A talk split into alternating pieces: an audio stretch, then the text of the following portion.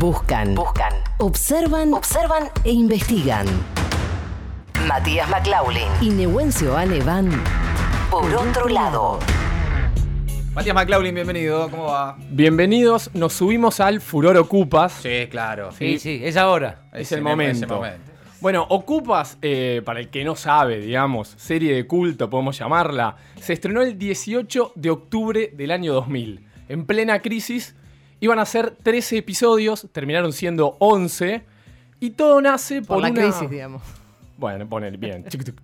Bueno, eh, ¿y cómo nace esto? Eh, Tinelli, su productora, tenía una deuda muy grande con el Confer.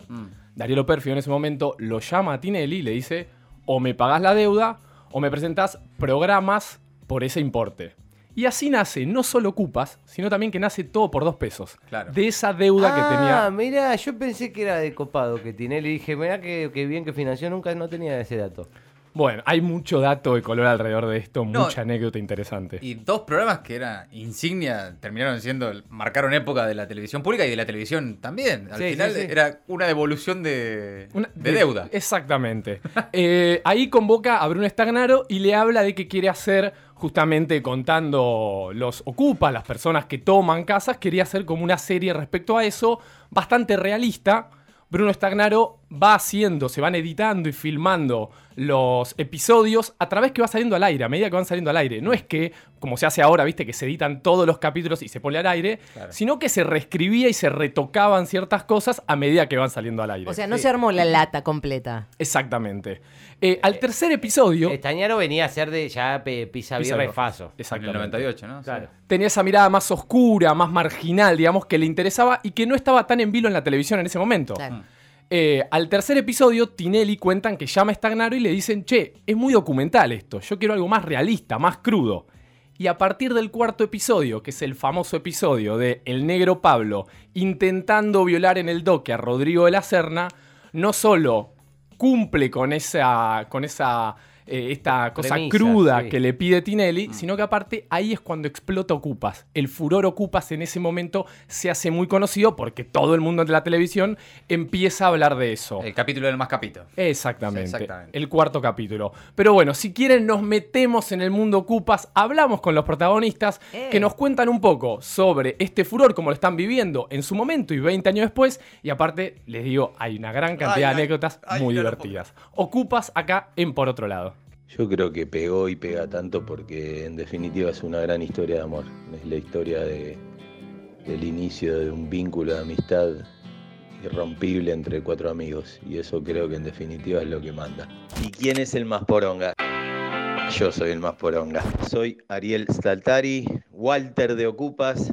Hoy a la distancia lo que me llama la atención es cómo podíamos grabar con tanta libertad en la calle y subirnos a, a los trenes y de repente que Bruno eh, a veces eh, protegiera la cámara con una caja para invisibilizarla. Yo hasta ese momento no había leído un guion tan bien escrito. Ponía el foco un poco en un Buenos Aires poco frecuentado, un Buenos Aires oculto, un Buenos Aires que nadie quería ver.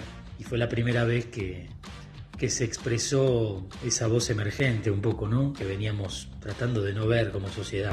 Hola, soy Rodrigo de la Serna y esto se ocupa. Bruno nos mandó a pedir monedas en la calle previo a la filmación con una especie de entrenamiento para meternos en los personajes.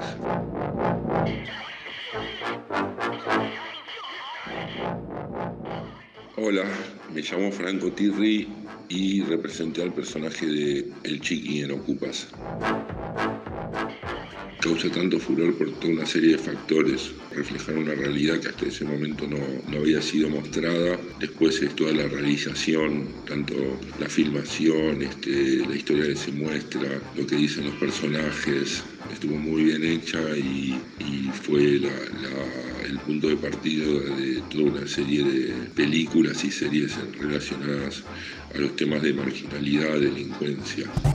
Eh, hacíamos la escena de romper el vidrio para robar este, una pinza para cortar el candado de la casa. En esa corrida en microcentro nos paró un patrullero y se pensó que estábamos robando de verdad, así que no, nos asustamos un poco. Agarraron dos policías al pollo, lo tiraron al suelo como si fuera un delincuente y tuvimos que ir todos corriendo a decirles que estábamos filmando.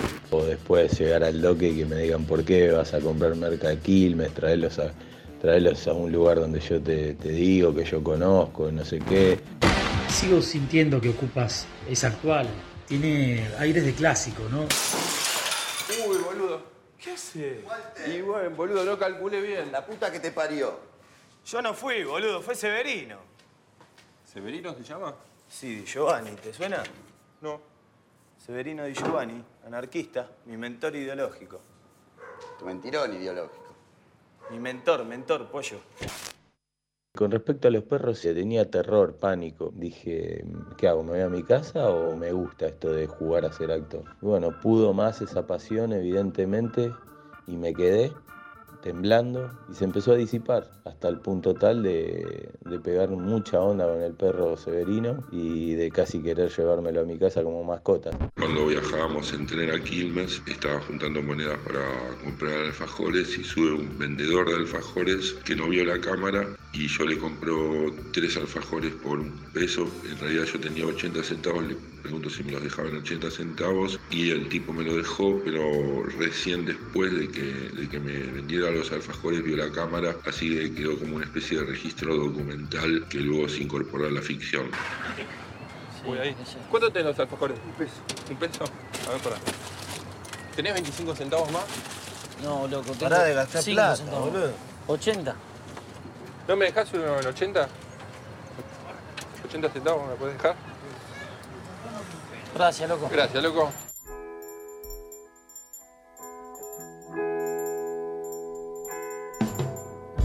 Ocupas marcó el, el fin de mi anonimato y el comienzo de una etapa en la cual la gente me reconocía por la calle y me pedía autógrafos o fotos.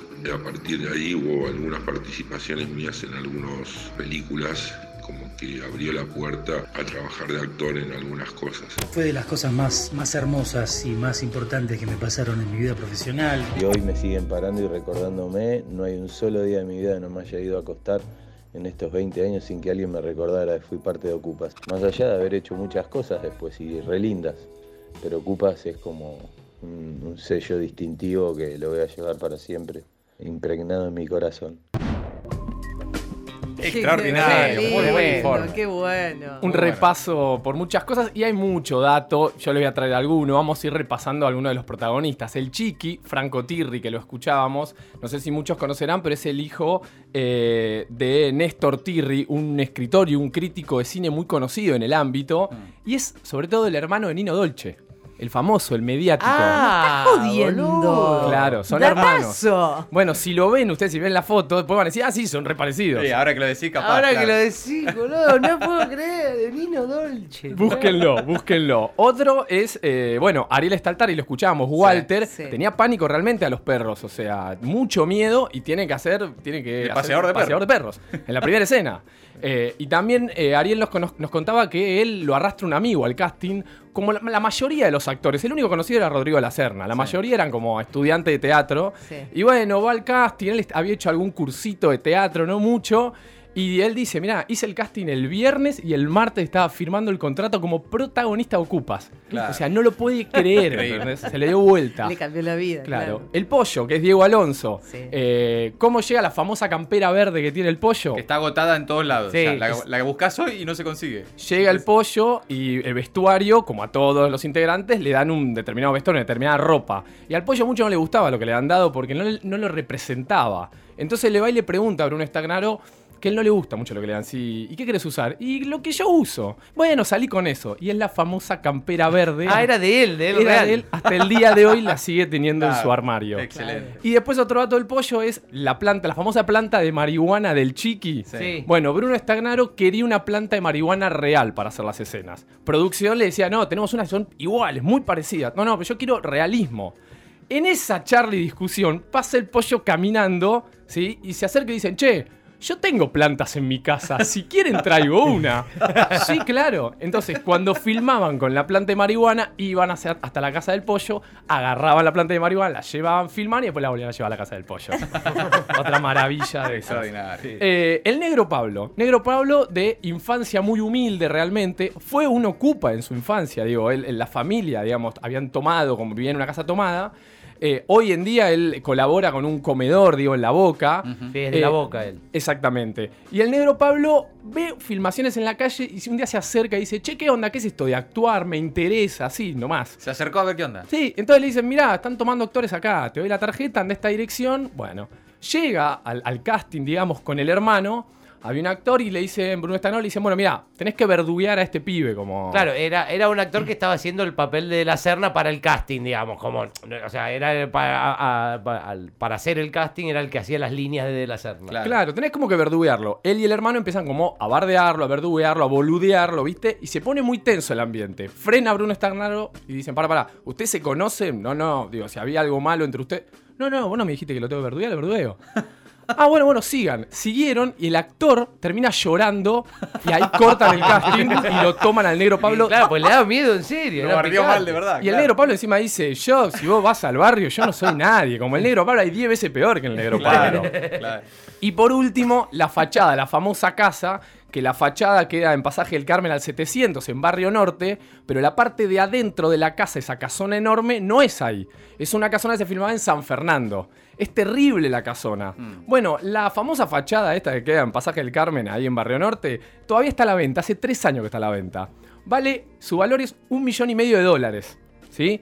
No la pueden vender todavía. Se dice que van a derribarla y van a construir torres, pero sigue allí a la venta. Sí, estaba en estos días la idea de que se la estaban por derribar y qué sé yo, pero sigue ahí. Sigue ahí, tiene 800 metros cuadrados. Es una cosa Eh, tiene que ser patrimonio histórico. Pará, tiene que ser patrimonio histórico. Hay que armar una movida para que no se venda. Hay que llevar el interior de la casa de San Fernando ahí y hacerla patrimonio histórico. Claro. Totalmente. Así que bueno, esos son algunos datos de color interesantes que recorren esta serie, que recorre este realismo. Y bueno, acá en por otro lado teníamos las voces de sus protagonistas. Ocupas en el informe, por otro lado, de Matías McLaughlin y Nehuen Giovanni.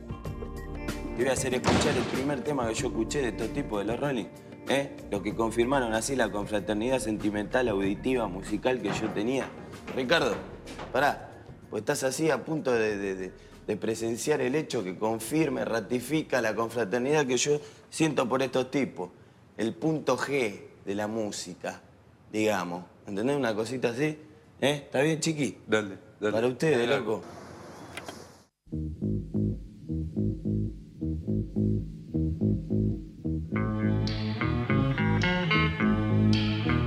I got sunshine on a cloudy day.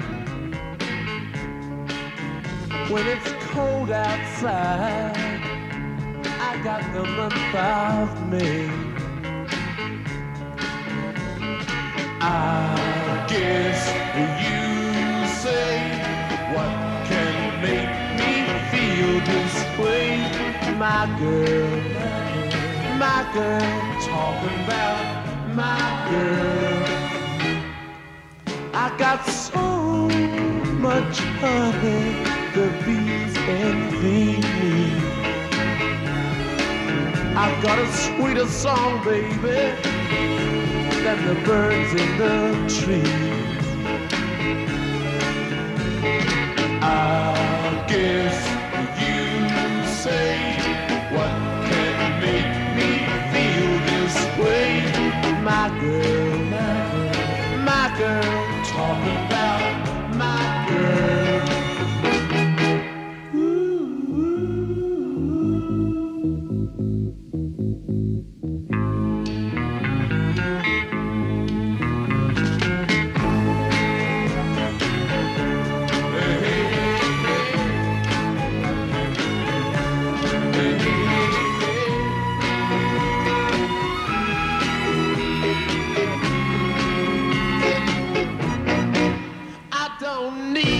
Money. Oh, am I paid? I've got all the riches, baby. One man can't take. Si había alguien que todavía no se había manejado con Oh, Ocupas, olvidate. bueno, acá seguramente debemos haber revertido e- e- ese estado de cosas. Y entre ellos eh, estoy yo. Sí, claro. que la vi hace muchísimos años y que ahora la voy a tener que volver a ver, eh, definitivamente, si no, no voy a poder estar en línea. Ahí estábamos escuchando los Rolling Stone, My Girl, una canción de los Rolling publicada en Flower, segundo disco recopilatorio de la banda editado en 1967, una de las canciones más importantes y una de las pocas que quedó de la banda sonora original de la trama de Ocupa. Señoras y señores, por otro lado, con Matías Maslaulin y Nehuen Seoane. Maldita suerte. Una mirada absurda de una realidad crítica.